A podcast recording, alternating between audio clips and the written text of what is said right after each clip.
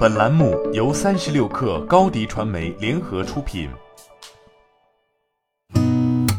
八点一刻，听互联网圈的新鲜事儿。今天是二零二一年五月十七号，星期一。您好，我是金盛。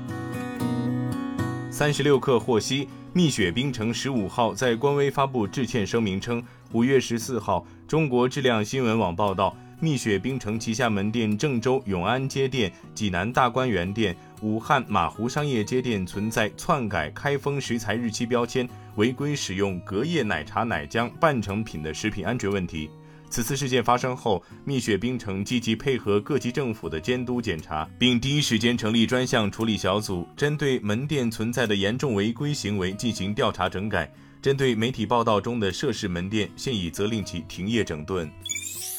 据证券时报报道，日前 OPPO 手机充电器被检出严重不合格。OPPO 对此回应称：“我们注意到了泉州市场监督管理局对泉州市空港通讯电子有限公司销售的标注为 OPPO 品牌型号为 AK 七七九的电源适配器进行的抽检结果。”该电源适配器涉嫌假冒产品，并非由 OPPO 官方或官方指定的合作伙伴生产和销售。我们在此提醒消费者，通过 OPPO 官方授权的正规渠道购买产品。据新浪财经报道，微信开放社区发布通知，宣布二零二一年五月二十号之后不再提供小程序打开 App 技术服务。微信方面表示。近期收到大量用户投诉，在小程序使用过程中，正常使用流程被阻断、被引导跳转至 App 情况，此类情况严重影响了小程序用户体验。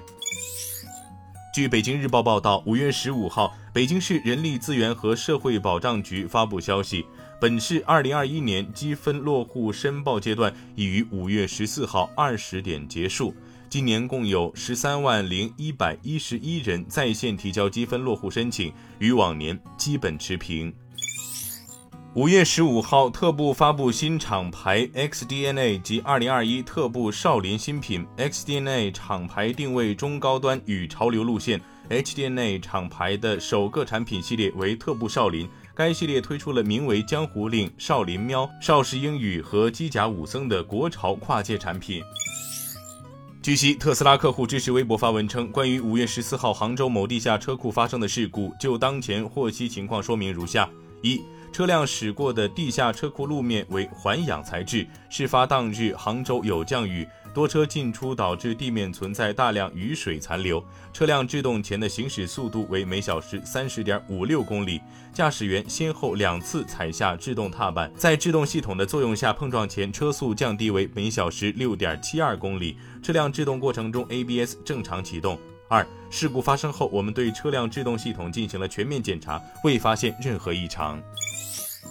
据财联社报道，来自国际知名咨询公司 Alex Partners 的最新评估显示，由于受全球汽车业半导体短缺情况持续恶化影响，2021年汽车行业收入损失估计从610亿美元上调至1100亿美元。产量方面，今年全球汽车制造商的产量将减少390万辆，高于四个月前预测的220万辆。这大约是 Alex Partners 预测的2021年8460万辆汽车总产量的4.6%。